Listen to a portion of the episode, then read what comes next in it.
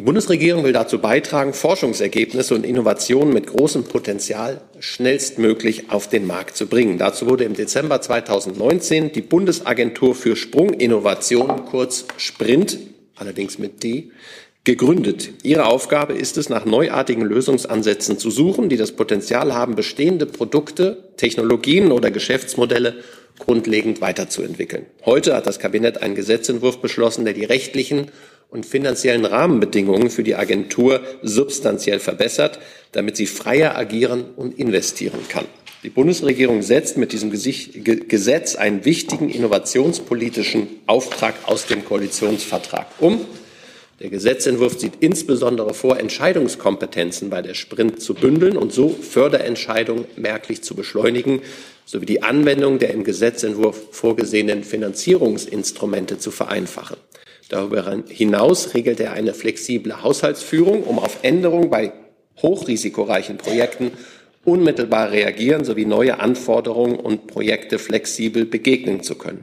Die Förderung von Sprunginnovationen trägt mit dazu bei, dass Deutschland in Zeiten beschleunigter Innovationsprozesse seine Stellung in der Gruppe der weltweit führenden Innovationsnationen behauptet und ausbaut.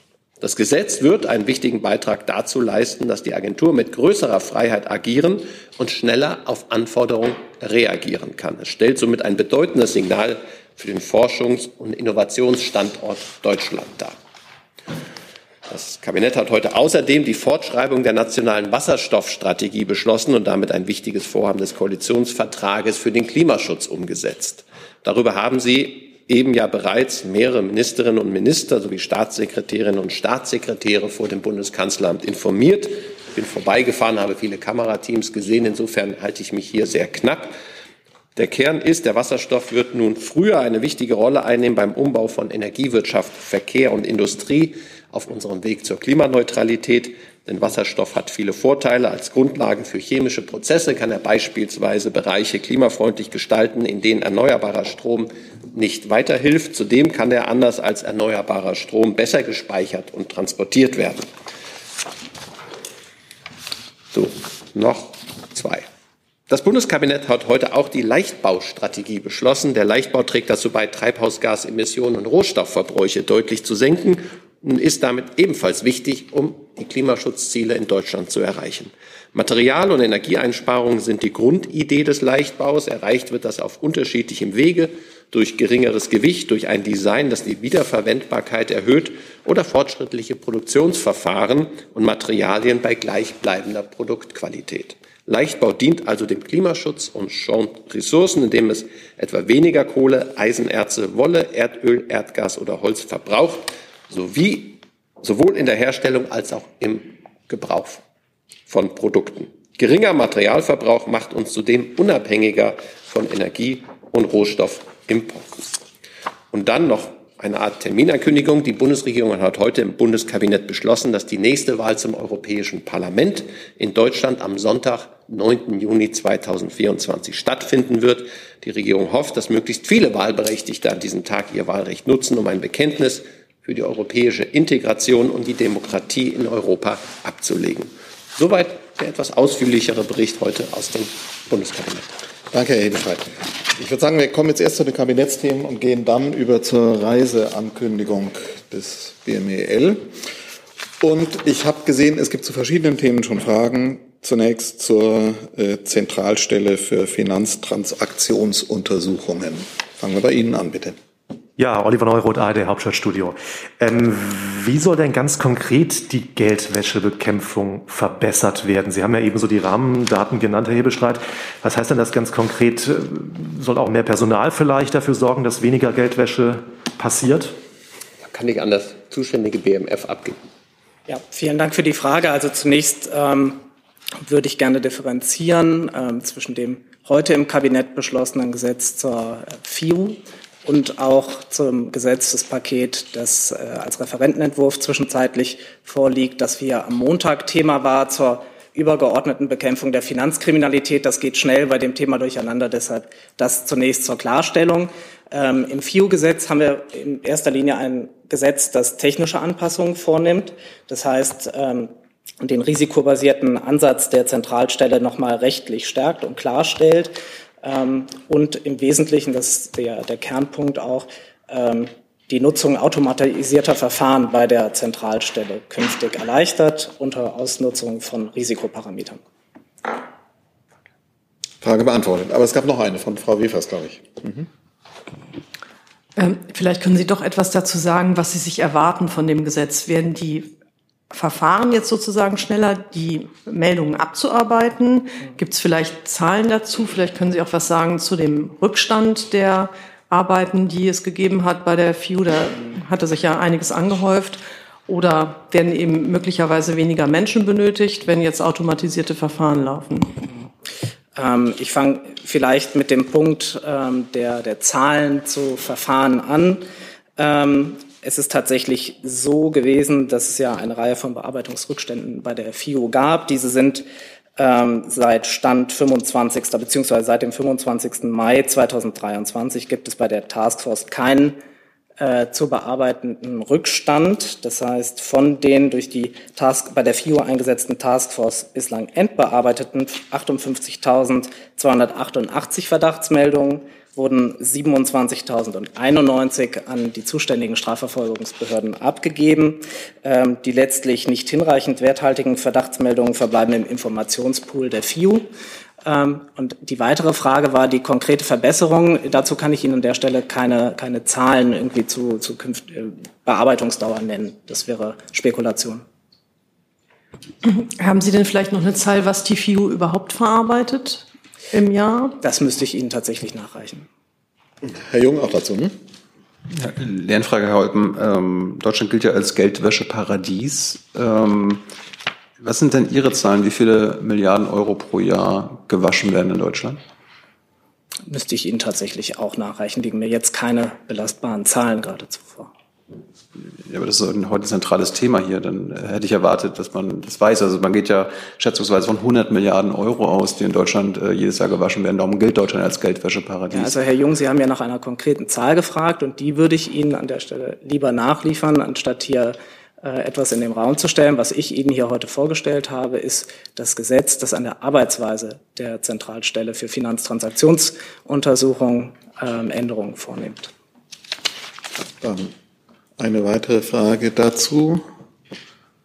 Ist das Mikrofon bei Ihnen offen? Nee, jetzt. Jetzt Ulrich Steinkohl, DPA.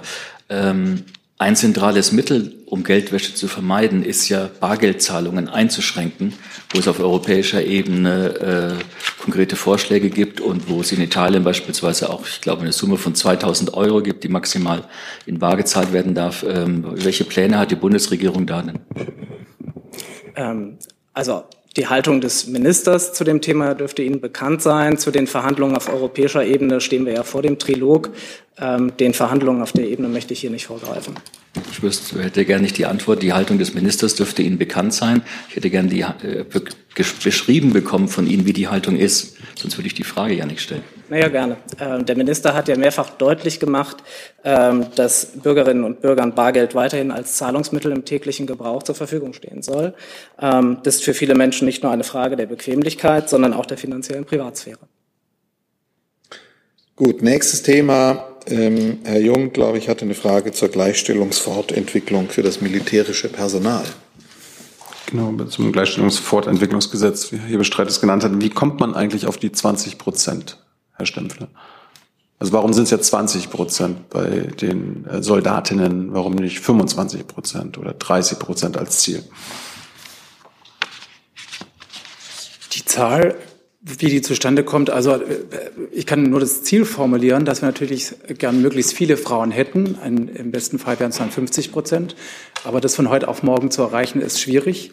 Ähm, die äh, Streitkräfte wurden geöffnet für Frauen ab 2001 und dann geht es darum, das eben in Schritten zu erreichen, das Ziel, möglichst viele Frauen in den Streitkräften zu haben und auch in Führungspositionen. Und das geht nicht von heute auf morgen. Das ist ja klar, aber das Ding heißt ja Gleichstellungs. Äh Gesetz und darum frage ich mich, warum dann nicht 50 Prozent als Ziel ausgerufen wird. Jetzt sind es 9,6 Prozent, meint der Hebestreit bei den Streitkräften. Äh, ich habe jetzt nicht ganz verstanden, wie schnell die Zahl jetzt verdoppelt werden soll. Also bis wann hat man doppelt so viele Soldatinnen? Was war das hier? Im Prinzip geht es darum, dass wir jetzt Anreize schaffen, dass mehr Frauen sich dazu entscheiden, äh, zur Bundeswehr zu gehen.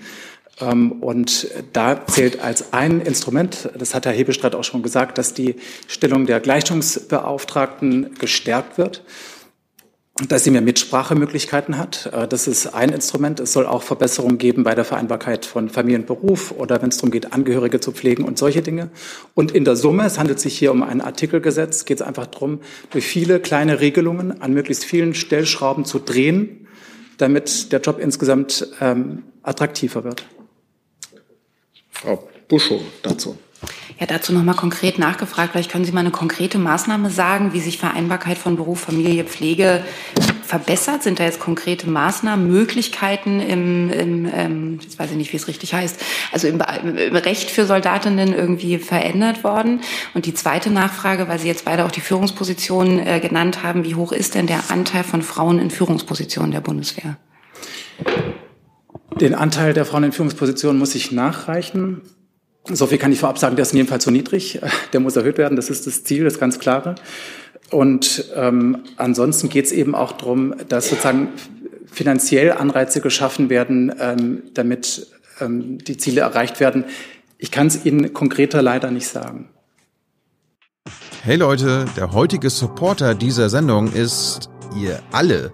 Und ihr alle seid die beste Unterstützung für unabhängigen, kommerzfreien Politikjournalismus auf dem Publikumsmarkt. Und darum bin ich ein Fan davon. Also ein Fan von euch. Macht weiter so. Per PayPal oder Überweisung. Danke dafür und jetzt geht's weiter. Gut, dann. Aber wenn ich so, nochmal nachfragen darf, also, gibt es denn den Entwurf? Ist der öffentlich, dass man selber mal reinschauen kann? Ja, klar. Ja? Dann haben wir das Thema Sprunginnovation, Sprint, Thilo Jung. Ich weiß nicht, ob das jetzt in den Hebelstreit geht oder an das äh, zuständige Ministerium. Mich würde da interessieren, wenn die Sprint etwas fördert und das Produkt dann Erfolg hat, wem gehört das Produkt dann? Wer ist zuständig? BMBF wäre zuständig. Dann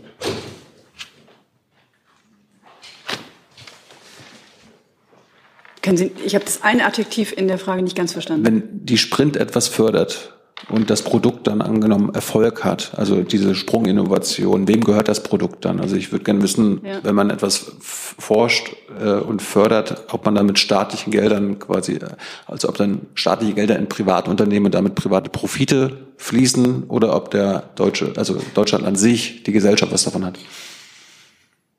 Herzlichen Dank für die Frage. Und da muss ich mich tatsächlich den Kollegen anschließen, die gesagt haben, sie müssen das nachreichen auf die konkrete rechtliche Frage. Das würde ich gerne tatsächlich klären. Also es gibt, was jetzt passiert, ist eine Änderung, dass es tatsächlich auch privatrechtliche Fördermaßnahmen gibt, Fördermöglichkeiten gibt, aber die rechtliche Konstruktion, wenn es dann soweit ist, dass das tatsächlich an den Markt geht, das würde ich Ihnen wirklich gerne nachreichen. Gucke ich, wie schnell wir das hinkriegen. Danke. Weitere Fragen dazu sehe ich nicht. Dann haben wir Wasserstoff, die Wasserstoffstrategie. Herr Jessen. Ja, ich äh, probiere es mal beim Wirtschaftsministerium. Ich weiß nicht, ob Sie dann auch in der Funktion des amtierenden Kanzlers äh, angesprochen sind. Warum weicht mit der Neuorientierung ähm, der Wasserstoffstrategie die Bundesregierung von der ursprünglichen Wasserstoffstrategie, die vor drei Jahren beschlossen wurde, ab oder geht zurück. Damals war ja beschlossen worden, dass eigentlich nur grüner Wasserstoff, also aus erneuerbaren Energieträgern erzeugter, äh, förderfähig sei. Jetzt mit der Neuregelung wird offenbar ja auch blauer Wasserstoff, der auf Erdgas äh, basiert, förderungsfähig. Warum machen Sie das? Ja, vielen Dank, Herr Jessen. Ich möchte voranschicken, dass sich das Ambitionsniveau durch die Fortschreibung der Wasserstoffstrategie erheblich verbessert hat oder erhöht hat. Bis jetzt waren fünf Gigawatt Wasserstoffproduktion vorgesehen, jetzt sind es auf zehn. Das heißt, wir erhöhen das Ambitionsniveau insgesamt. Sie haben recht, die Wasserstoffstrategie und die Fortschreibung ist technologisch breiter angelegt. Das muss auch so sein. Ich nenne ein Beispiel. Vier große Stahlunternehmen haben die Absicht bekundet, grünen Stahl herzustellen auf Wasserstoffbasis. Da gehen Milliarden Investitionen rein. ThyssenKrupp, glaube ich, will bis 2026 so einen Hochofen aufbauen. Und die Unternehmen investieren mit längerfristiger Perspektive. Und wenn wir eine Wasserstoffstrategie vorlegen würden, die eindimensional ist, grün oder nix, dann könnten sie diese Investitionen nicht tätigen. Wir müssen auf breiterer Grundlage eine solche Strategie ausarbeiten. Aber man muss davon unterscheiden, was fördern wir? Und wir fördern in der Herstellung nur grünen Wasserstoff, in der Anwendung auch blauen Wasserstoff. Das heißt, die Wasserstoffstrategie ist technologisch durchaus breiter aufgestellt. Die Förderung ist sehr begrenzt auf diese beiden Fälle. Ähm, danke für die Ausführung. Nachfrage. Faktisch bedeutet es aber eben ähm, eine Änderung ähm, der Perspektive gegenüber der ursprünglichen Wasserstoffstrategie, die tatsächlich nur ähm, auch in der Aussage äh, nur nachhaltig sei grüner Wasserstoff. Ähm, entweder sagen Sie jetzt bewusst, wir verzichten auf die Nachhaltigkeit in einem Sektor. Ähm, anders kann ich es mir nicht erklären. Nochmal die Frage, war dann die Wasserstoffstrategie vor drei Jahren ein Irrtum, eine naive, ähm, idealistische Vorstellung, denn das ist eine Revision. In der Sache ist es eine Revision, die Sie, das, die Sie jetzt machen. Ähm, wie begründen Sie die? Oder sagen Sie nur, wir müssen das machen, weil sonst die Stahlwerke nicht mitziehen? Also das ist keine Revision. Wir sind immer darauf ausgerichtet, grüner Wasserstoff, das ist die Zukunft. Und dabei bleibt es. Das ist bei der ursprünglichen Wasserstoffstrategie so gewesen und jetzt bei der Fortschreibung genauso. Dann haben wir Nachfragen, bitte. Christian Kremer ist mein Name, von Reuters übrigens.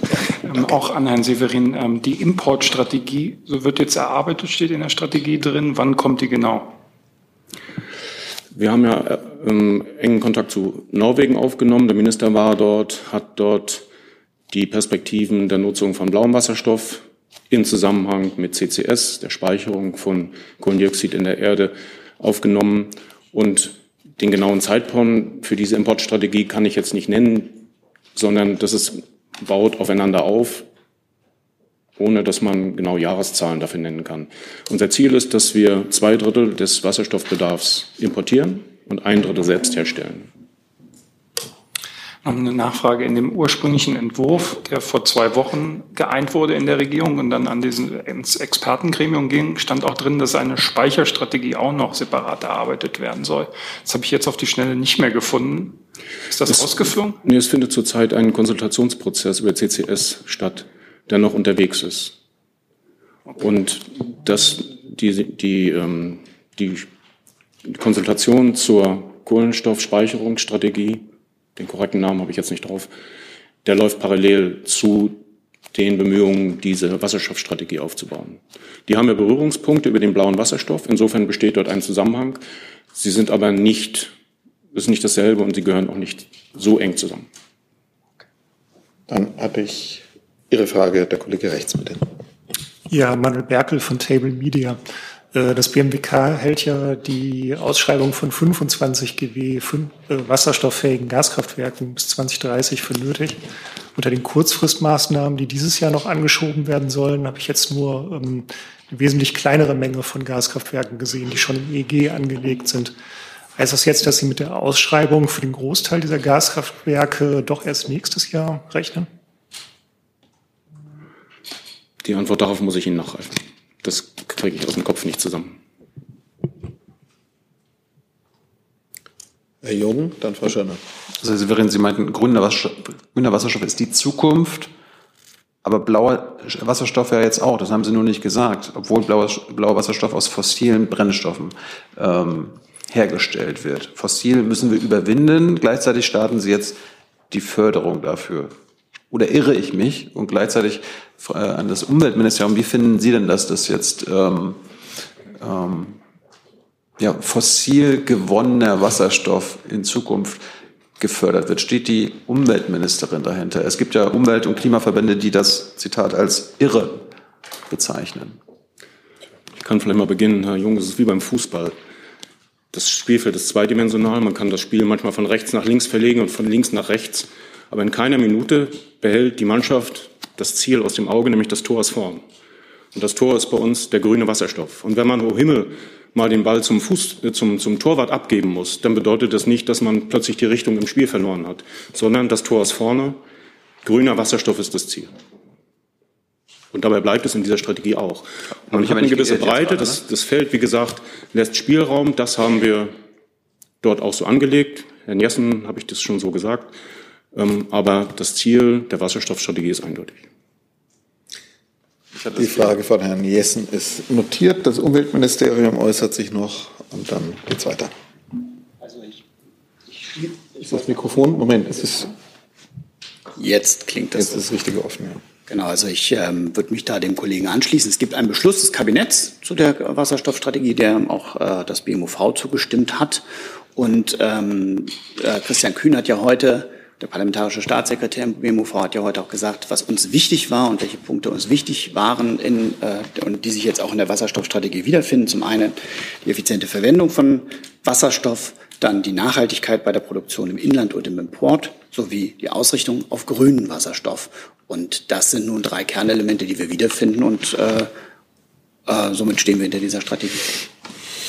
Vielleicht nochmal eine Lernfrage. Erwarten Sie dass die Betreiber von fossilen Wasserstoffinfrastrukturen dann in den nächsten Jahren, äh, sobald quasi Deutschland klimaneutral sein muss und das quasi enden muss, dass die äh, bereitwillig das als abschalten werden? Obwohl sie das jetzt gefördert haben. In der Herstellung fördern wir ausschließlich grünen Wasserstoff. In der Anwendung gehen wir auch auf blauen Wasserstoff, das heißt parallel zu einer Speicherung des Kohlendioxids. Die Leitungen, die den Wasserstoff transportieren. Denen ist es egal, welche Farbe er hat. Das heißt, die zu schaffende Infrastruktur lässt sich sehr schnell dann der Forderung, dass im Wesentlichen grüner Wasserstoff unser Ziel ist, umstellen. Dann Frau Schirner, glaube ich, und dann Herr Jessen, der beim Fußballvergleich Es ist ja in der Wasserstoffstrategie bestätigt worden, dass es im privaten Wärmemarkt keine Rolle spielen soll. Gilt das auch für die Weiterentwicklung sozusagen chemisch von Wasserstoff, nämlich synthetisches Methan, wird da irgendwie daran gedacht, das aufzubauen, weil das braucht ja gar keine eigene Infrastruktur. Das könnte heute schon in jeder Gasheizung betrieben werden. Das ist oranger Wasserstoff, wenn ich das richtig weiß. Ähm, die Marktbedeutung des orangen Wasserstoffs ist schwer abzuschätzen. Denn das muss ja kostenmäßig vertretbar sein. Und die Infrastruktur ist natürlich auch dafür geeignet. Aber welche Bedeutung, welche wirtschaftliche Bedeutung in welchem Bereich das dann haben wird, das lässt sich jetzt nicht sagen. Herr Jessen. Ja, Ihr Fußballbeispiel mit der Spielverlagerung. Da müssen Mannschaften natürlich aufpassen, dass bei der Spielverlagerung nicht ein Eigentor am Ende rauskommt. Ähm, Ihnen ist ja vermutlich bekannt die Stellungnahme des Sachverständigenrats für Umweltfragen aus dem Jahr 2021 in dem dieser festgestellt hat, der Aufbau von blauer Wasserstoffstruktur würde eine Transformation zu grünem behindern und verlangsamen. Spielt das keine Rolle oder sagen Sie, äh, darüber setzen wir uns hinweg? Also das ist das alte Argument, dass sich fossile Strukturen verfestigen, wenn man sie zulässt. Das ist eindeutig nicht so. Sicher ist blauer Wasserstoff, wo ein Teil der Emissionen schon passiert, bevor er überhaupt als Wasserstoff zur Verfügung steht, ist deutlich klimatechnisch deutlich ungünstiger, trotz der Abscheidung des Kohlendioxids als grüner Wasserstoff. Und das ist uns immer bewusst, aber dass dadurch, dass wir blauen Wasserstoff zulassen in der Anwendung und in der Förderung und in der Infrastruktur, dass dadurch grüner Wasserstoff behindert wird, ist einfach nicht so. Ich verstehe es, entschuldigen mich bitte dann nochmal um eine Erklärung. Sie sagen, fördern tun Sie nur die Produktion ähm, von grünem Wasserstoff. Genau. Wenn Sie aber gleichzeitig die Anwendung blauen Wasserstoffs unterstützen, fördern, wie Sie auch gesagt haben, dann fördern Sie doch zumindest indirekt auch die Rolle des blauen Wasserstoffs in der Energieproduktion. Das ist doch auch eine Form von Förderung. Dann korrigiere ich mich wie folgt. Die direkte Förderung in der Erzeugung trifft nur den grünen Wasserstoff. Gut, dann kommen wir. Also Frau Buschow, war dazu noch eine Frage? Dann kommen wir zum Thema Leichtbaustrategie. Gibt es dazu Fragen? Dann kommen die Fragen, wie die Leichtbaustrategie in der Praxis ist. Und schließlich gab es den Termin der Europawahl, 9. Juni 2024. Gibt es dazu Fragen? Dann sind wir doch. Bitte. Ja. nicht zur Europawahl, aber ich hätte gerne mal was Atmosphärisches aus dem Kabinett, Herr Hebestreit. Lassen Sie uns doch mal teilhaben, wie das ist, wenn der Vizekanzler die Kabinettssitzung leitet und der Kanzler weg ist. Äh, nimmt der Vizekanzler dann auf dem Sitz des Kanzlers Platz? Ist die Atmosphäre dann vielleicht ein bisschen lockerer oder äh, weniger streng, wenn der Chef nicht da ist? Wie war das denn heute? Also tatsächlich sind immer so viele Stühle um den Kabinettstisch äh, versammelt, wie Kolleginnen und Kollegen vor Ort sind. Insofern gibt es da den einen festen Platz nicht, aber der Platz von Robert Habeck war heute dort, wo gewöhnlich der Bundeskanzler sitzt, aber es ist kein besonderer Stuhl, ist auch nicht höhere Lehne oder so etwas. Ansonsten war die Stimmung sommerlich gelöst, wie das üblich ist und so professionell, wie wir es mögen. Und ähm, war auch eine relativ effiziente Sitzung. Ich glaube, wir waren nach 50 Minuten am Ende auch durch. 50 oder 15? 50. Also wir wollen ja schon, haben ja allein der Vortrag meiner, der Vortrag der, der, äh, der O-Top-Geschichten hat ja schon eine Weile gedauert. Nein. Es hat ja mal einen Vizekanzler Guido Westerwelle gegeben, der hat nach 18 Minuten Kabinettssitzung, die er leiten durfte, 90 Minuten Bundespressekonferenz gemacht. Äh, hat Herr Habeck denn ähm, darüber nachgedacht, heute auch selbst zu kommen, um hier die Bühne zu haben? Nein, ich glaube, das war auch eine sehr einmalige äh, Wahl damals äh, des damaligen Vizekanzlers Westerwelle. Herr Habeck hat gemeinsam mit mehreren Kabinettsmitgliedern die Wasserstoffstrategie direkt nach der Kabinettssitzung vor den Toren des Kanzleramtes Ihnen präsentiert. Aber viel mehr weiß ich nicht von Terminen, die er dazu wahrgenommen hat oder wahrnehmen möchte. Ähm, dafür sind wir ja auch hier. Herr Jung? Hat denn nur der Kanzler gefehlt heute? Nein, eine ganze Reihe von, von Kolleginnen und Kollegen. Also die Beschlussfähigkeit war hergestellt, aber es haben eine ganze Reihe von Kollegen, die sich im Urlaub befinden. Die werden dann durch die parlamentarischen Staatssekretärinnen oder Staatssekretäre vertreten, die allerdings ähm, nicht, ähm, also um die Beschlussfähigkeit herzustellen, müssen, ich glaube, neun Kolleginnen und Kollegen vor Ort sein. Welche Ministerinnen waren dann auch nicht da? Also wer ist alles im Urlaub?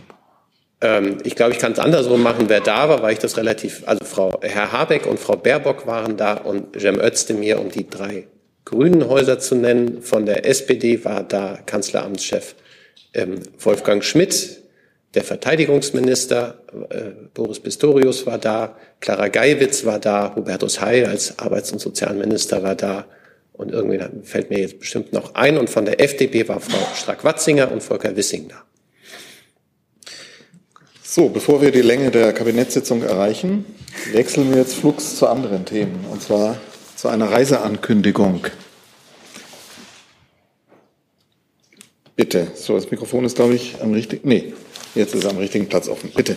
Ja, vielen Dank. Ähm, ich darf ankündigen, dass heute unser Bundesminister Cem Özdemir auf seine Sommertour geht. Ähm, die geht diese Woche nach Brandenburg, Sachsen und Sachsen-Anhalt äh, und Thüringen und wird dann in der kommenden Woche in Hessen und Bayern fortgesetzt.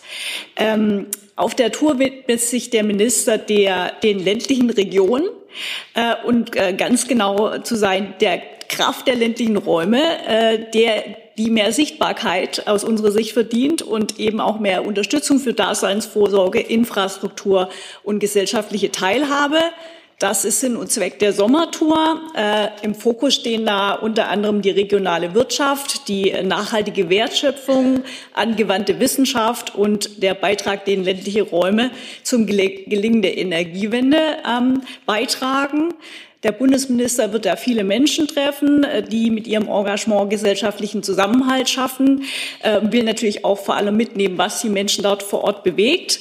Ähm, er spricht ähm, mit vielen Ehrenamtlichen, die sich ähm, um die Entwicklung ihrer Gemeinden kümmern, äh, besucht Projekte zum Moorschutz oder auch nachhaltige Energieversorgung bis hin zur Almwirtschaft. Auf Details äh, gehe ich jetzt hier nicht weiter ein, ähm, gerne weiter bilateral. Danke, Frau Großhans. Dazu gibt es eine Frage von Herrn Jessen. Gerne. Ja, äh, diese Reise mit den Stationen ist ja politisch gesehen nicht unbedingt Freundesland für einen grünen Minister. Ähm, wird in irgendeiner Weise dafür Sorge getragen, dass äh, sozusagen keine politischen Debatten, die dann nichts mehr mit Ernährung und Landwirtschaft äh, zu tun haben, sondern ganz andere Felder abdecken. Ähm, kann das ausgeschlossen werden äh, oder wie sorgen Sie dafür, dass Sie bei den, ich sage es jetzt mal, Ressortthemen bleiben auf den Stationen der Reise? Naja, also wenn der Minister möchte mit den Menschen vor Ort ins Gespräch kommen ähm, und da wird er sich natürlich ihre Sorgen anhören, äh, auch, auch über den Bereich Ernährung und Landwirtschaft hinaus. Aber durch, rein durch unser Programm adressieren wir natürlich unsere Themen. Das ist ja vollkommen klar. Da geht's ähm, geht's ähm, um, wie gesagt, um Moorschutz, ähm, äh, um, um, die, um, um Tafeln, wo sich Leute engagieren. Äh, insofern ähm, glaube ich. Ähm, geht das da Hand in Hand äh, mit dem Fokus auf unsere Projekte. Wie darf man sich das Nachfrage ähm, praktisch vorstellen, mit den Menschen ins Gespräch kommen? Gibt es da in irgendeiner Art und Weise eine Art von Vorauswahl oder ähm, kann da jeder hinkommen, der in dieser Region lebt und äh, ins Gespräch mit dem Minister treten? Ähm, also wir verschicken da jeweils immer Einladungen äh, zu den jeweiligen Terminen ähm, und ähm, da gibt's prinzipiell keine Begrenzung. Äh, ich müsste das jetzt wirklich für die jeweiligen Termine immer schauen. Wir müssen natürlich auch gucken, dass wir nicht zu viele Leute an einem Ort haben. Aber der Minister hat ein sehr, sehr großes Interesse dran, mit den gewöhnlichen Leuten, den Leuten eben vor Ort ins Gespräch zu kommen. Und dafür müssen die natürlich auch einen Zugang haben. Herr Buschow. Ja, ich finde die Frage des Kollegen ja nicht ganz unberechtigt, auch mit dem, ähm, was man, wenn man sieht, was zum Beispiel der Bundestagsvizepräsidentin Göring-Eckert kürzlich passiert ist, findet denn diese Reise unter höheren Sicherheitsvorkehrungen statt als früher? Also merkt, merkt man da, dass man solche Reisen anders vorbereiten muss? Also Stand jetzt äh, findet diese Reise ähm, nicht unter höheren Sicherheitsvorkehrungen äh, statt. Wenn das anders sein sollte, dann reiche ich das gerne nach. Aber meines Wissens ist da keine erhöhte Sicherheit geplant. So, dann kommen wir zu allen anderen Themen. Herr Krämer beginnt, dann gehen wir eine Reihe weiter nach hinten. Alle Fragen sind notiert. Moment, jetzt haben wir es. Ich hätte eine Frage zum Thema Uniper. Da gab es gestern Geschäftszahlen, die überraschend gut ausgefallen sind. Das Unternehmen hat auch angekündigt, über einen möglichen Ausstieg der Staatsbeteiligung verhandeln zu wollen. Meine Frage an Herrn Hebestreit. Ich habe vom Finanzministerium habe ich schon eine allgemeine Einschätzung, aber ähm, wie sieht die Regierung das? Ist sie eher für einen schnellen Ausstieg? Oder kann man sich damit noch ein paar Jahre Zeit lassen? Herr Krämer, da erwischen Sie mich völlig kalt. Also da muss ich auf das BMF verweisen. Und andererseits würde ich sagen, ähm, dass wir das genau prüfen müssten. Und da will ich Ihnen jetzt keine voreilige ähm, äh, Auskunft geben. Und insofern gebe ich Ihnen keine. Kann ich es dann nochmal weiterreichen ans Finanzministerium? Also eher schnell, das hatten Sie vorhin nicht beantwortet, eher schnell raus oder noch ein paar Jahre Zeit lassen, Stichwort Versorgungssicherheit? Also grundsätzlich ist äh, zunächst zu sagen, dass die, ähm, wir die erfreuliche Geschäftsentwicklung bei Uniper zur Kenntnis nehmen. Das ist ein positives Signal. Ähm, die staatliche Beteiligung hatte ja das Ziel, Uniper in einer Krisensituation zu stabilisieren. Und es gibt beihilferechtliche Auflagen der Europäischen Kommission, ähm, die die Bundesregierung auch verpflichtet, die Beteiligung bis spätestens Ende 2028 auf maximal 25 Prozent plus eine Aktie zurückzuführen. Und Dazu gibt es das Vorhaben, bis Ende diesen Jahres einen Ausstiegsfahrplan festzulegen. Und dieses Ziel steht auch weiterhin. Und das Wirtschaftsministerium, hat das noch eine Meinung? Nein, keine davon abweichende oder auch nur wesentlich ergänzende. Okay. Dann bitte. Das wäre auch meine Frage gewesen. Von daher hat sich erledigt. Danke. Dankeschön. Dann kommen wir zu Ihnen, dann Frau Schirmer. Bitte. Ja, ich habe eine Frage an Frau Großhans. Äh, Sie waren ja beteiligt auch an, der, ähm, an dem Referentenentwurf zur Canna Cannabis-Legalisierung. Da gibt es ja jetzt heute einen, ähm, einen, einen Antrag von verschiedenen Verbänden, die sagen, die Risikowahrnehmung würde minimiert werden und der Jugendschutz wäre nicht gewährleistet. Ähm, was sagen Sie zu dieser Ablehnung und die Nachfrage ans BMJ? Ihr Minister wollte das Ganze ja schon 2023 durchhaben, spricht von einem Bürokratiemonster. Was glauben Sie, wie da die weitere terminliche Phase dieses Gesetzes jetzt geht? Sprich, wann kommt die Legalisierung? Also ich muss an der Stelle auf meinen, an meinen Kollegen abgeben, ähm, kann da nichts beitragen, äh, sonst müsste ich gern was nachrechnen, wenn ich was kann.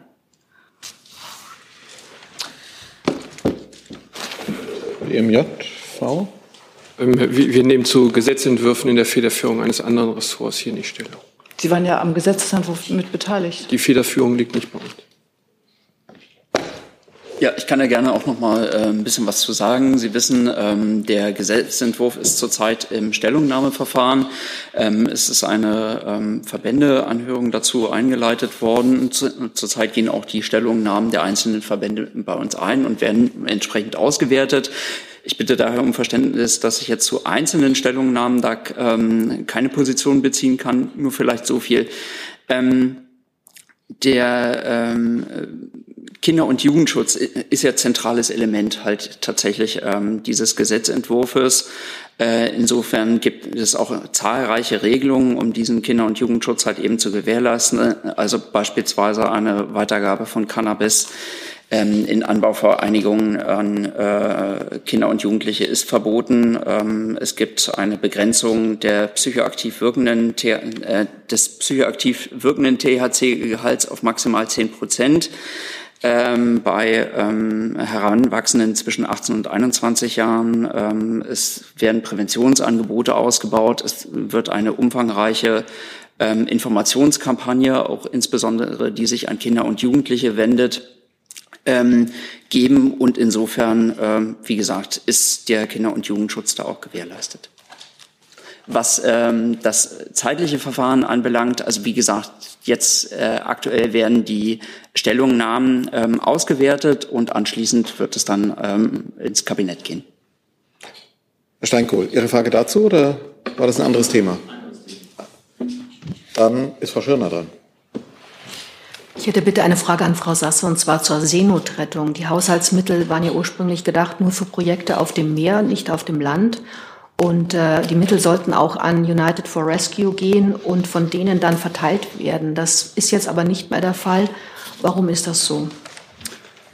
Ja, vielen Dank für die Frage. Ähm, es ist ähm, tatsächlich so, dass, dass es, wir es uns schon im Koalitionsvertrag sehr klar als ähm, Pflicht gegeben haben, Menschen vor dem Ertrinken ähm, und aus Seenot zu retten. Das ist nicht nur eine Pflicht aus dem Koalitionsvertrag, sondern es ist eine rechtliche, humanitäre und moralische Pflicht, die wir auch als solche begreifen. Die zivile Seenotrettung im Mittelmeer leistet dafür aus unserer Sicht einen wichtigen Beitrag. Es ist so, dass der Bundestag für das Jahr 2023 festgelegt hat, dass zivile Seenotrettung über einen vom Auswärtigen Amt bewirtschafteten Haushaltstitel gefördert werden soll.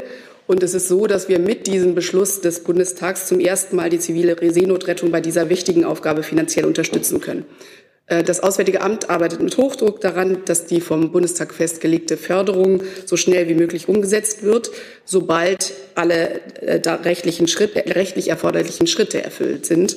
Das muss ich an dieser Stelle auch ganz klar sagen. Wir befinden uns dazu aktuell und zum Teil auch schon sehr ähm, konkret in Kontakt mit verschiedenen Nichtregierungsorganisationen. Ich möchte an dieser Stelle noch mal hervorheben, Ziel ist es dabei, sowohl die zivile Seenotrettung auf See als auch Projekte an Land äh, für aus Seenot gerettete finanziell zu fördern. Einen pauschalen Ausschluss bestimmter Projekte oder bestimmter Verwendungszwecke, etwa zu Operationen auf See, gibt es in der Form nicht. Darf ich nachfragen? Und zwar United for Rescue sollte ja dieses Geld verteilen. Warum findet das jetzt nicht so statt? Wie gesagt, äh, da muss ich Sie darauf verweisen, dass die Gespräche laufen, wie ich sie gerade geschildert habe. Wir kennen die Äußerungen, die aus, äh, aus, äh, von, von Seiten der Nichtregierungsorganisationen teilweise auch über die sozialen Medien laufen. Aber ähm, zu dem Thema muss ich Sie auf das verweisen, was ich gerade gesagt habe. Darf ich noch ganz kurz nachfragen, ist das langfristig auch gesichert mit der Finanzierung? Ähm, es ist ein Bundestagsbeschluss, der für das Jahr 2023 äh, ähm, festgelegt hat, diese äh, Förderung aus einem Titel des Auswärtigen Amtes. Und das gilt für das Jahr 2023. Herr Jung. Also in Ihrem, in Ihrem Haushaltsentwurf für 2024 war Seenotrettung gar nicht mehr drin. Habe ich Sie richtig verstanden? Und 2023 ist ja zur Hälfte vorbei. Wann soll das Geld denn fließen und welche, Sie sagten ja, rechtlichen Schritte müssen dann jetzt überwunden werden? Also wer, wer, wer führt da mit wem Gespräche? Also zunächst einmal, der Umkehrschluss ist nicht zwangsläufig richtig, Herr Jung. Ähm, ich habe nur gesagt, dass es um äh, Gelder geht, die der Bundestag für 2023 oder um Sachen geht, die der Bundestag für 2023 festgelegt hat. Ja, es ist richtig, wir befinden uns äh, Ende Juli 2023. Äh, ähm, ich müsste nachreichen, wie die, ähm, wie die Projektmittel für 2024 vorhergesehen, was, was da genau für geplant ist. Aber ich kann Ihnen ähm, zu Ihrer anderen Frage nach Voraussetzungen sagen, es sind unterschiedliche Voraussetzungen, die erfüllt werden müssen von jedem, den, jedem jeder Nichtregierungsorganisation, die aus Mitteln des Auswärtigen Amtes gefördert wird. Das gilt in diesem Fall genauso wie in allen anderen Fällen. Es erfordert beispielsweise einen entsprechenden Antrag, eine Darlegung des Projektes, verschiedene andere Aspekte. Und hierzu sind wir mit den Nichtregierungsorganisationen in Kontakt. Das hörte sich gerade so an, als ob Sie meinten, rechtliche Schritte, dass Sie irgendwelche äh, rechts, äh, rechtlichen Schritte noch äh, prüfen mussten und nicht, dass jetzt quasi die äh, NGOs nicht die Anträge ausgefüllt haben. Nein, da haben Sie, ähm, also es ist so, dass es um die Schritte geht, die nach deutschem Recht erforderlich sind, damit Mittel an Nichtregierungsorganisationen ausgeschüttet werden können. Dann Themenwechsel, Herr Steinkohl. Eine Frage ans Bundesumweltministerium. Die polnische äh, Regierung hat Beschwerde bei der EU-Kommission gegen Deutschland wegen illegaler Müllexporte äh, eingereicht. Ich wüsste gern, äh, gibt es diese Exporte? Was wird da exportiert? Und wie ist die Haltung des Umweltministeriums dazu? Ja, diese Meldung haben wir auch äh, zur Kenntnis genommen. Ähm, die Beschwerde selbst liegt uns nicht vor. Insofern kann ich ein Dokument, was uns nicht vorliegt, natürlich nicht inhaltlich bewerten oder etwas dazu sagen. Vielleicht ähm, nur als Hinweis, dass es nicht, das ist durchaus nicht unüblich. Ähm, zuerst prüft solche Beschwerdedokumente die Kommission und dann geht das Verfahren eben entsprechend weiter. Ähm, lassen Sie mich trotzdem an dieser Stelle sagen, weil das eben öfter auch Thema gewesen ist, ähm, die illegalen Müllexporte umtreiben uns natürlich mit Sorge. Und ähm, es ist äh, nicht zuletzt auch im Koalitionsvertrag festgehalten, dass wir dort Verbesserungen erwirken wollen. Ähm, die Kompetenzverteilung ist da sehr klar. Äh, das, äh, die Bundesregierung und das BMUV an dieser Stelle ist eben für Fragen der Gesetzgebung zuständig und wir setzen uns auf EU-Ebene eben für ambitioniertere Vorgaben in der EU-Abfallverbringungsordnung äh, vor, ähm, äh, um und ähm, versuchen eben dort versuchen äh, dem, dem Problem der illegalen Müllexporte entsprechend, entsprechend Herr zu werden. Was allerdings die Durchsetzung des Rechts angeht, was die Ermittlungen, die Nachverfolgung und letztlich auch die äh, Anweisung des Rücktransports von illegal verbrachten Abfällen angeht, sind die Länder zuständig. Ähm, und wir bringen uns dort eben informell ein. Das habe ich auch schon mehrmals an dieser Stelle gesagt, dass wir versuchen, dort zu helfen, wo es eben geht. Ähm, die, wir wissen, dass die Länder äh, dahinterher sind. Dass wir wissen auch, dass es Rücktransporte von illegal verbrachten Müll gibt. Ähm, insofern ähm, muss man jetzt einfach mal schauen, was jetzt wirklich Gegenstand dieser äh, Beschwerde ist, die eben da vorgelegt worden ist. Und ähm, wie gesagt, wir bringen uns da ein, so gut wir eben können und sofern es die Zuständigkeit zulässt. Haben Sie denn Erkenntnisse, wer da was exportiert? exportiert? Nein, diese Daten liegen bei den Ländern, denn äh, entsprechende Kontrollen liegen auch bei den Ländern. Nur die können wissen, welche Unternehmen welchen Müll äh, wohin transportiert haben. Und ähm, wie gesagt, äh, ein Teil ähm, der Verbesserung liegt eben auch in der EU-Abfallverbringungsverordnung. Das ist, ähm, sagen wir mal, um das konkret zu machen, liegt vor allem in der Digitalisierung, dass eben tatsächlich leichter Daten darüber eben geteilt werden können europaweit, damit eben tatsächlich, wenn es zu illegalen Müllexporten kommt, schneller nachverfolgt werden kann und man eben auch äh, der, ähm, ja, der Missetäter schneller habhaft werden kann. Dann der Kollege in der Mitte, bitte. Haben Sie es? Nee, Moment. Jetzt. Jetzt haben Sie es. Nick Alipur, Euraktiv. Äh, eine Frage an Herrn Hebestreit. Äh, zum Staatsbesuch von Präsident Macron. Liegen Ihnen dann schon irgendwelche Erkenntnisse vor, in irgendeiner Weise auch nur grob, äh, wann der vielleicht nachgeholt werden wird? Nein, da kann ich Ihnen nichts zu sagen. Da wäre auch formal zuständig das Bundespräsidialamt. Aber ähm, mir sind keine Planungen jetzt aktueller äh, Natur bekannt, wann das der Fall sein wird. Sowas braucht ja immer einen gewissen Vorlauf, äh, weil ja drei Tage Planung da dranhängen. Aber meines Wissens gibt es da jetzt keinen konkreten Termin bereits. Also Nachfrage aus äh, Ihren Erfahrungswerten wird es wahrscheinlich dieses Jahr nichts mehr, oder? So lange mache ich das hier ja noch nicht. Insofern sind meine Verfahr Erfahrungswerte überschaubar und insofern möchte ich da nicht spekulieren. Okay, danke. So, Ihre Nachfrage war Nachfrage zum Müllthema. Hm? Dann Ganz genau, Nachfrage zum Thema äh, illegales Müll. Ähm, es gibt ein äh, konkretes Vorwurf, dass Deutschland weigert sich, äh, beim Rücktransport von 35.000 Tonnen illegaler Müll. Äh, ist das tatsächlich so und äh, wer in diesem Fall zuständig ist, wenn tatsächlich dieses Müll nicht abgeführt wurde?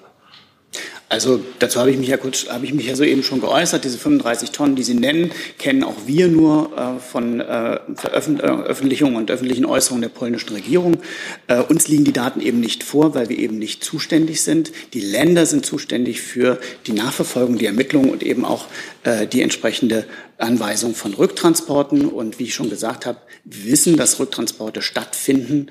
Ähm, und aus unserer Sicht äh, müssen Sie weitere Fragen eben tatsächlich in die Länder stellen, um da wirklich einen aktuellen Stand zu bekommen. Aber können Sie kurz erklären, wie soll das äh, jetzt laufen? Zum Beispiel die polnische Regierung muss sich beim, direkt beim Ländern melden oder muss das Dach feststellen, welchem Land oder aus welchem Bundesland äh, kommt dieses, wie, wie sieht das rein technisch aus? Also ich kann Ihnen das im Einzelnen nicht erklären, weil das äh, natürlich in den Händen der Länder liegt und da müssen Sie entsprechend fragen und schauen, wie dort die Verfahren laufen. Äh, tatsächlich wissen wir, dass auch die polnische Regierung tatsächlich mit den Ländern schon spricht und dort auch im Kontakt ist. Und wie ich bereits gesagt habe, es finden Rücktransporte statt, also müsste es ja da auch entsprechende Kontakte geben, da, um das entsprechend zu organisieren. Okay. So, gibt es weitere Fragen? Herr Jung. Ich wollte mal ein Thema äh, Israel und diese sogenannte Justizreform aufmachen. Herr Hebestreit, äh, weiß nicht, ob Sie mit dem Kanzler Kontakt hatten, hat der mittlerweile darauf reagiert? Andere westliche ähm, Staatsführer haben das ja entweder direkt oder indirekt auch kritisiert. Äh, der US-Präsident äh, ebenfalls. Es gibt Kritik an die deutsche Regierung, dass sie eine Art weiter so betreibt, äh, gerade angesichts der Tatsache, dass äh, jetzt wahrscheinlich Frauen- und Minderheitenrechte in dem Land eingeschränkt werden durch die Rechtsextremen und dass die besetzten Gebiete faktisch annektiert werden. Ähm, nehmen Sie diese Kritik an? Weil bisher haben Sie ja gesagt, das ist eine äh, innerländische Angelegenheit. Ehrlicherweise habe ich, glaube ich, vorgestern Ihnen auf die Frage geantwortet, dass der Bundeskanzler seine Haltung auch gegenüber dem israelischen Ministerpräsidenten sehr deutlich gemacht hat. Ich kann aber jetzt sagen, dass die Bundesregierung die Entscheidung des israelischen Parlaments, die am Montag mit knapper Mehrheit ergangen ist, mit einer gewissen Sorge zur Kenntnis nimmt. Viele Länder haben qualifizierte Mehrheiten um solche Reformen, ähm, die etwas am Verfassungsgefüge eines Landes verändern, eine möglichst hohe Akzeptanz zu ermöglichen. Und eine solche Akzeptanz halten wir für sehr wichtig. Der Bundeskanzler, die Außenministerin, andere Kabinettsmitglieder haben in den vergangenen Tagen, Wochen und Monaten ihre Position, auch ihre Sorgen mit ihren israelischen Freundinnen und Freunden immer wieder deutlich gemacht. Der Bundeskanzler beispielsweise in seinem Gespräch mit Ministerpräsident Netanyahu, aber auch mit in seinem Gespräch mit Präsident Herzog. Der Bundeskanzler weiß sich einig mit Präsident Herzog. Der wiederholt seine Sorge vor der aktuellen Entwicklung und auch vor einer Staatskrise gewarnt hat. Noch am Sonntag hat Präsident Herzog den Versuch unternommen, einen Kompromiss zwischen Regierung und Opposition in dieser wichtigen Frage zu vermitteln, leider ohne Erfolg. Für uns bleibt klar, aus enger Verbundenheit mit Israel und seinen Menschen blicken wir mit Sorge auf die Spannung in der israelischen Gesellschaft. Wir unterstützen die Bemühungen des israelischen Staatspräsidenten, einen Kompromiss zu finden, der von einer breiten Basis der Gesellschaft getragen wird. Denn wir glauben weiter an den Nutzen einer breiten gesellschaftlichen Diskussion. Dafür braucht es Zeit und den Willen, Spaltungen zu überwinden und über Kompromisse zu sprechen. Und darum geht es jetzt. Ist äh, der Begriff gewisse Sorge, äh, wo, wo, woher kommt dieser Begriff? Können Sie das uns nochmal erläutern, was das konkret bedeuten soll? Und äh, war ja auch schon am Montag Thema, ich versuche es aber trotzdem nochmal, seit Monaten waren ja israelische Generalstabschefs, Generäle, äh, Sicherheitsbeamte, äh, äh, Kommandeure, Leiter der Geheimdienste davor, dass äh, der Umbau der Justiz, was jetzt ja beschlossen wurde, Israels Sicherheit im verheerenden Maß oder im verheerenden Ausmaß gefährden würde. Ähm, wenn Israels Sicherheit deutsche Staatsräson ist, äh, gilt, gilt diese Staatsräson immer noch? Die Staatsräson gilt noch, da gibt es auch kein Vertun. Und ansonsten habe ich gesagt, was ich zu diesem Thema sagen kann und sagen will. Und klar ist, dass wir all die Fragen, die sich mit dieser Reform verbinden, mit unseren israelischen Freundinnen und Freunden im direkten Gespräch äußern. Aber es handelt sich auch um eine israelische Debatte. Das muss auch immer klar sein. Es ist eine innerisraelische Angelegenheit, die wir allerdings, und da wiederhole ich es noch einmal, mit einer gewissen Sorge verfolgen und auch zu Kompromiss und dazu aufrufen, die gesellschaftlichen Spaltungen zu versuchen zu überwinden. Aber ist es darf ich noch eine Frage? Ist es denn wirklich nur eine innerisraelische Debatte, wenn das ja auch die besetzten Gebiete betrifft und damit Palästinenser? Das ist ja also die Annexionspläne äh, dieser Regierung sind Ihnen ja bekannt. ich werde mich auf das glatte Eis, auf das Sie mich jetzt führen wollen, nicht begeben. Meine Äußerungen haben sich klar zu den aktuellen Debatten über die Justizreform in Israel bezogen. Herr Jessen. Etwas mit Sorge betrachten ist eine defensive, im Grunde eine passive Formulierung. Ähm, und das ist eine andere Haltung und öffentliche Äußerung als die, die man zum Beispiel aus den USA oder anderen Nationen von, der, von den Regierungsführungen kennt. Sieht die Bundesregierung durch das, was die israelische Regierung Justizreform nennt, ähm, wesentliche Elemente einer politischen Demokratie gefährdet? Herr Jessen, ich mache mich Ihrer Berichterstattung meiner Worte, das mache ich, oder Kommentierung nicht zu eigen. Und ansonsten habe ich zu diesem Fall gesagt, was ich sagen möchte. Ist damit zu rechnen, dass Mitglieder der Bundesregierung, der Kanzler, der Vizekanzler, die Außenministerin im aktuellen Kontext öffentlich Kritik üben werden an den Beschlüssen, die von der israelischen Regierung in der Knesset mit knapper Mehrheit durchgedrückt wurden? Herr Jessen, ich bin mir jetzt nicht sicher, wie Sie meine Worte interpretieren, die ich hier eben geäußert habe. Und deshalb fällt es mir schwer, auf Ihre Frage zu antworten. Ich habe hier für die Bundesregierung gesprochen, für den Bundeskanzler und alle Kabinettsmitglieder. Eine Frage noch, Herr Jessen. Ja, aber Sie sind nicht der Bundeskanzler. Meine Frage war ja, ist damit zu rechnen, dass der Kanzler, der Vizekanzler, andere ressortmäßige Kabinetts, äh, ressortmäßig zuständige Kabinettsmitglieder öffentlich selbst Stellung nehmen werden. Ich bin nicht der Bundeskanzler, das kann ich Ihnen bestätigen und das ist auch gut so. Und ansonsten habe ich gesagt, was ich dazu zu sagen habe. Gut, damit haben wir das auch klargestellt. Weitere Fragen? Doch, Frau Buscher hatte noch eine Frage. Ne? Genau. Das ist eine Frage ans Auswärtige Amt, Frau Sasse, zu der Situation in, ähm, im Niger. Es gibt Berichte, dass der nigrische Präsident festgehalten wird. Vielleicht könnten Sie einfach mal eine aktuelle Bewertung der Lage geben. Was wissen Sie, ähm, was dort los ist? Und eine zweite Frage auch dazu. Heute soll wohl das Auswärtige Amt das Land zu einem Non-Family-Post erklärt haben. Können Sie das ähm, bestätigen? Und was bedeutet das jetzt zum Beispiel für Botschaftsmitarbeiter? Ja, Frau Buschow, die Meldungen sind äh, kurz vor dieser Regierungspressekonferenz äh, über die Ticker gelaufen. Deswegen fällt es mir an dieser Stelle äh, schwer, da eine fundierte Bewertung der Lage abzugeben. Es ist so, dass die Lage, das haben mir die Kollegen berichtet, die Lage vor Ort weiterhin sehr unklar ist. Wir stehen ähm, sowohl mit unserer Botschaft vor Ort als auch mit, äh, mit äh, internationalen Partnern ähm, dazu in Kontakt und ähm, wenn es erforderlich ist, ergreifen wir natürlich auch entsprechende Maßnahmen. Ich kann Ihnen allerdings an dieser Stelle noch nichts genaueres berichten.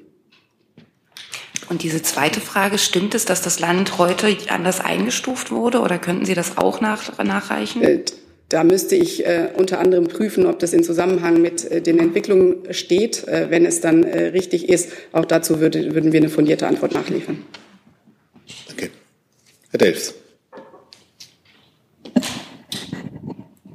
Ich habe eine Frage an Frau Sasse und zwar zum Thema China. Da haben wir ja gestern erfahren, dass der bisherige chinesische Außenminister ähm, aus dem Amt entfernt wurde, wie es so schön heißt. Ähm, erstmal, was wissen Sie über diesen Vorgang und äh, wie bewertet das Auswärtige Amt und auch die Ministerin diesen Vorgang? Die hatte ja im Grunde genommen über die letzten Monate her ein relativ enges Verhältnis zu diesem Minister aufgebaut und ja, muss ja insofern auch, denke ich mal, mit etwas Betroffenheit von dieser Nachricht erfahren haben. Ja, äh, Herr Devs, es ist so, dass wir diese, ähm, diese Nachricht über den Personalwechsel natürlich zur Kenntnis äh, genommen ha haben. Ähm, ich muss Sie um Verständnis bitten, wie immer, dass wir uns an Spekulationen über die Hintergründe eines solchen ähm, Personalwechsels innerhalb einer ähm, ausländischen Regierung natürlich nicht äh, beteiligen können. Es ist so, ähm, wie Sie geschildert haben, die Außenministerin hat den bisherigen Amtskollegen ähm, mehrfach getroffen. Sie kennt auch Herrn Wang Yi, den jetzt äh, wieder zum Außenminister, muss man ja sagen, ernannten ähm, ähm, Mann kennt sie persönlich äh, und äh, wir werden natürlich den Dialog äh, mit China auch äh, weiter fortsetzen. Nachfrage, ja. Bedauert denn die Außenministerin das, das Ausscheiden ihres chinesischen Kollegen? Also mir, sie hat ja mehrfach, glaube ich, gesagt, dass sie im Grunde genommen ganz ja, wenn auch konfrontativ, aber doch ganz gerne mit ihm äh, kommuniziert hat? Dazu, darüber kann ich Ihnen heute nichts berichten, Herr Delfs, weil ich schlichtweg noch nicht mit der Außenministerin äh, darüber gesprochen habe. Aber äh, ich verweise die, Sie da auf meine vorherigen Äußerungen auch, dass wir äh, grundsätzlich einen solchen Personalwechsel innerhalb einer äh, ausländischen Regierung nicht kommentieren und auch da uns äh, das zur Kenntnis genommen haben, aber uns nicht an Spekulationen beteiligen. Herr Steinkohl dazu? Meine Nachfrage war eigentlich nochmal zu Niger. Der Wechsel war ein bisschen schnell. Also wenn es noch China gibt, dann wäre nee, nee. China erst. Niger, ich glaube, Frau Schirner hatte auch noch eine Nachfrage. Ja, genau. Meine Nachfrage würde ans Verteidigungsministerium gehen. Äh, durch die aktuelle Entwicklung ist denn der Bundeswehreinsatz äh, dort irgendwie beeinträchtigt oder äh, beeinflusst? Danke für die Frage. Also ich schließe mich erstmal an, dass die Meldung natürlich sehr neu ist. Ähm, wir haben jetzt die Rückmeldung, dass unsere Soldatinnen und Soldaten erstmal in Sicherheit sind. Äh, das ist für uns das Wichtigste. Und wie es dann weitergeht, das muss man sicherlich die nächsten Tage evaluieren, aber dafür ist jetzt ein bisschen zu früh. Können Sie mal sagen, wie viele Soldaten da derzeit im Einsatz sind? Über das Kontingent EUMPM äh, würde ich sagen, das äh, sind so rund ein Dutzend, müsste ich aber nochmal genauer erfragen. Und dann haben wir bei Minusma natürlich auch noch Soldaten, die vor Ort sind. Das könnten so um die 100 sein, aber das würde ich nochmal nachreichen. Frau Schirner und Herr Jung zu dem Thema. Äh, andere Frage nochmal an Dr. Severin, bitte. Und zwar Moment, morgen ist ja wir bleiben jetzt bei dem Thema, ja? Ach so, nee, eben nicht. Sie haben ein anderes Thema nochmal? Ja. Wir haben noch Nachfragen zu dem Thema von Frau Buschow, wenn ich es richtig sehe, und von Herrn Jung. Ja, bezieht sich direkt auf das, Herr Stempfle. Ähm, wo sind die Soldaten? Also sind welche auch in der Hauptstadt Niamey oder sind die an anderen Orten? Die sind in Niamey ähm, und wie gesagt, mir ist gesagt worden, die sind am Lufttransportstützpunkt und da in Sicherheit. Herr Jung. Ähm, mein Stand war, dass die deutschen Streitkräfte auf Gesuchen der nigerischen Regierung dort sind. Wenn es dort jetzt einen Putsch gibt und äh, die Regierung wechselt ähm, und diese Putschregierung sagt, äh, Bundeswehr raus, dann müsste die Bundeswehr so schnell wie möglich raus, richtig? Weil ohne Zustimmung der äh, Regierung in Niger kann die Bundeswehr nicht da sein, korrekt? Also das sind jetzt Szenarien, die wir ja noch gar nicht haben. Also ob man das ein Putsch nennen kann, was da passiert, ähm, das entzieht sich jetzt meiner Kenntnis. Also vor Ort wird das als Putsch bezeichnet gerade, ja. Ähm, in der Tat wäre das ähm, eine Situation, die uns vor neue Herausforderungen stellt. Aber es ist zu früh jetzt zu sagen, wer da rausgeht. Und da müssen wir einfach noch mal ein paar Tage warten. Aber rein faktisch ist es so, dass es ohne Zustimmung der Machthaber vor Ort keine Bundeswehr vor Ort geben kann. Es ist immer wichtig und zentral, dass man sich mit denjenigen, die vor Ort ähm, die äh, Regierung machen, dass man mit denen sich abspricht, ja klar. Hi, hier ist Tyler, ich filme das Ganze. Hier ist Thilo, ich äh, stelle dir die Fragen. Hier ist Hans, ich achte aufs Protokoll und stelle fest, wir sind unter drei. Heimliche Info nur für euch. Gar nicht so heimlich, kann man in den Infos lesen, wie man uns unterstützen kann. Nämlich per PayPal oder Überweisung. Weiter geht's. So, wir sind am Ende unserer Zeit, aber haben noch eine Frage von Frau Schirmer zu einem anderen Thema. Ja, anderes Thema bitte an Dr. Severin. Und zwar morgen ist ja der Minister in Leingarten. Frage zur Stromtrasse. Da gibt es Klagen, dass von den 700 Kilometern geplanten Südlink nur 17,6 Kilometer bereits genehmigt sind. Können Sie da von der Bundesregierung was tun, um das etwas zu beschleunigen? Dazu wird sich der Minister morgen äußern. Wir kennen das Problem und er wird sich dazu äußern. Das kann ich jetzt nicht vorwegnehmen. Okay. Wunderbar. Gut. Ja, bevor wir auseinandergehen, ähm, noch ein Thema. Es ist nicht ganz ungewöhnlich, dass äh, in einer Regierungspressekonferenz auch am Ende die Sprecherin des Auswärtigen Amtes nochmal mit ganz neuen und schwierigen Themen konfrontiert wird. Aber ungewöhnlich ist, dass Frau Sasse heute zum letzten Mal, jedenfalls in dieser Funktion, man weiß ja nie, wie man sich wieder sieht, jedenfalls in dieser Funktion hier bei uns ist denn es wird dort einen Wechsel geben. Frau Sasse, Sie wollten uns zum Abschied noch was sagen. Das ist richtig. Vielen Dank, Herr Detjen. Und äh, Frau Wefers hat eben schon am, zu Beginn dieser Regierungspressekonferenz eine lustige entsprechende Geste gemacht. Es ist tatsächlich so, dass ich mich heute bei Ihnen verabschieden äh, möchte. Ich möchte mich äh, bedanken, ähm, in erster Linie natürlich bei der Bundespressekonferenz dafür, dass wir als Bundesregierung hier äh, dreimal in der Woche die Chance bekommen, die Politik der Bundesregierung zu erklären. Ich will mich bedanken bei all denjenigen, die an den Bildschirmen so zuverlässig immer die Regierungspressekonferenz verfolgen, Feedback geben und äh, uns Informationen zuliefern, wie auch äh, heute, gerade heute wieder. Und ähm, ich danke natürlich den Kolleginnen und Kollegen hier auf der Bank für das großartige Teamwork, äh, auch hinter den Kulissen. Ähm, es, war, hat, es war großartig. Und nicht zuletzt danke ich natürlich Ihnen, liebe Journalistinnen und Journalisten, dafür, äh, dass Sie uns mit Fragen zur Politik der Bundesregierung löchern, dass wir die Gelegenheit haben, die Politik zu erklären ähm, und dass wir einfach da äh, sehr konstruktiv und vertrauensvoll zusammenarbeiten. Es hat, ich habe mich teilweise nicht viel anders gefühlt als in einem, in einem Staatsexamen, muss ich ganz ehrlich sagen. Zumindest zu Beginn. Danach hat es mir aber, muss ich, äh, muss ich auch sagen, einfach nur Spaß gemacht, äh, weil ich es als äh, bereichernd empfunden habe, mit Ihnen zu diskutieren, Ihre Sichtweisen ähm, kennenzulernen. Jetzt freue ich mich auf die neuen Aufgaben, die auf mich warten und übergebe an meine Nachfolgerin äh, Katrin Deschauer, die ich heute gleich mal mitgebracht habe. So. Die sich auch gleich vorstellen wird, aber ich wollte die Gelegenheit natürlich noch äh, nutzen, auch Ihnen, liebe Frau Sasse, zu danken dafür, dass Sie so oft und so lange äh, hier bei uns waren, auch für die Gäste, äh, die heute hier bei uns sind. Nochmal zur Erklärung. Das ist ja keine Pflicht. Das ist ein Besuch bei einem privaten Verein der Journalistinnen und Journalisten.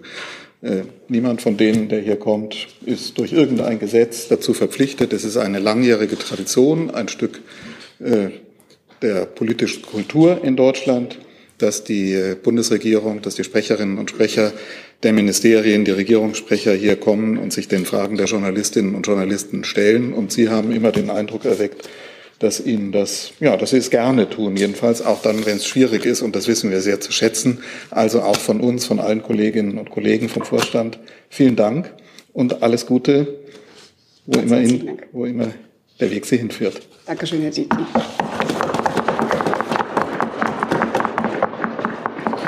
Dann verbinden wir den Abschied gleich mit der Begrüßung von Frau Deschauer, die die Nachfolge oder jedenfalls mit in die Fußstapfen von Frau Sasse treten wird. Vielen Dank. Andrea Sasse hat es schon erwähnt. Katrin Deschauer mein Name. Ich werde in Kürze hier äh, die Rolle als stellvertretende Sprecherin des Auswärtigen Amtes übernehmen. Mit einigen von Ihnen habe ich bereits in Brüssel und New York zusammengearbeitet. Und jetzt freue ich mich auf die Zusammenarbeit an dieser Stelle. Herzlichen Dank. Das tun wir auch. Vielen Dank, Frau Deschauer, und wir freuen uns auf die Zusammenarbeit. Alles Gute. Damit sind wir am Ende dieser Regierungspressekonferenz. Danke Ihnen.